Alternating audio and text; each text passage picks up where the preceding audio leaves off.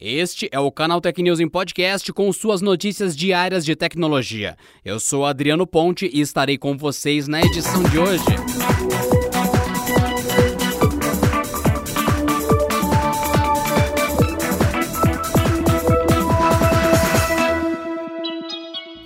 A Qualcomm anunciou nesta segunda-feira o lançamento de uma nova versão do seu padrão de recarga. O Quick Charge 5 é apresentado como a tecnologia mais rápida do mercado, compatível com uma potência de 100 watts ou superior. Segundo a empresa, o sistema permite chegar a 50% de carga em apenas 5 minutos, em um aparelho com bateria de 4.500 mAh. Além disso, simulações de um aparelho equipado com a mesma bateria de 4.500 mAh indicam um tempo de recarga total de 15 minutos, usando o novo padrão.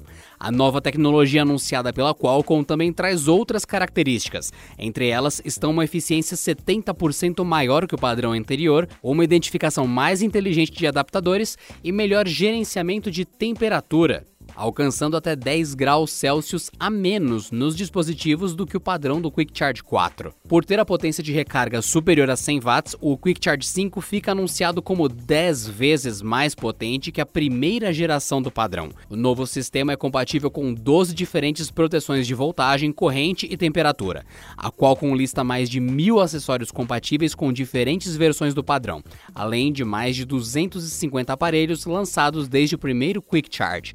Segundo a fabricante, o Quick Charge 5 estará disponível em aparelhos lançados a partir do terceiro trimestre de 2020. Um marinheiro que deixou seu iPhone 10 cair no mar não só recuperou o celular, como também continuou a utilizá-lo. O caso aconteceu na costa da cidade inglesa de Scarborough, onde o aparelho ficou submerso por seis dias.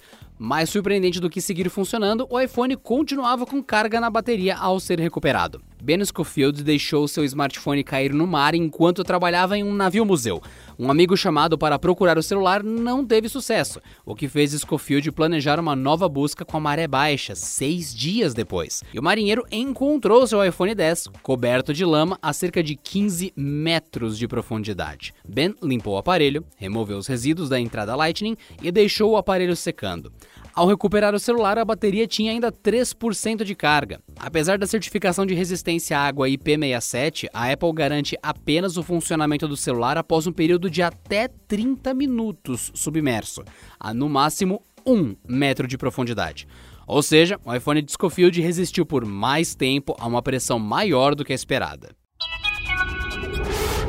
O Telegram divulgou o lançamento de uma série de novos recursos para seu mensageiro, e um dos principais é a possibilidade de enviar arquivos de até 2 GB para outros contatos. Esse valor é 93 vezes maior que o máximo por arquivo permitido no WhatsApp, cujo limite é de 16 megabytes. Segundo os desenvolvedores, o novo tamanho vale para cada arquivo, com a possibilidade de envio de um número ilimitado de mídias e outros formatos. Outra novidade anunciada no blog do aplicativo é um recurso de vídeos no lugar da imagem de perfil. Os usuários poderão escolher no aparelho um arquivo gravado, selecionar um trecho específico e até aplicar stickers animados. O arquivo pode ser retocado no editor de vídeos embutido no Telegram, que é um recurso lançado no mês passado. Além disso, os vídeos usados ficarão em um histórico junto das imagens, permitindo voltar para uma animação antiga a qualquer momento.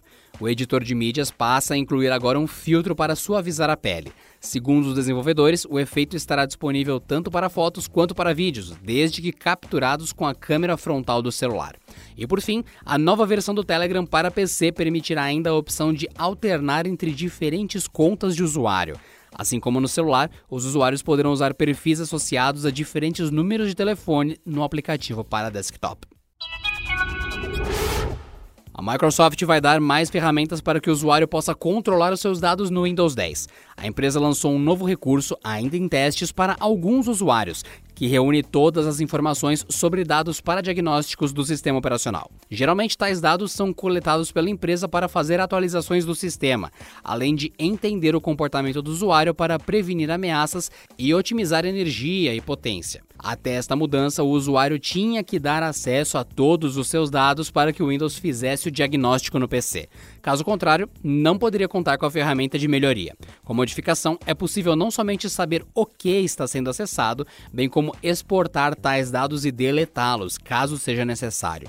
Em comunicado, a Microsoft disse que está usando a sua infraestrutura de nuvem, o Azure, para organizar os dados dos usuários.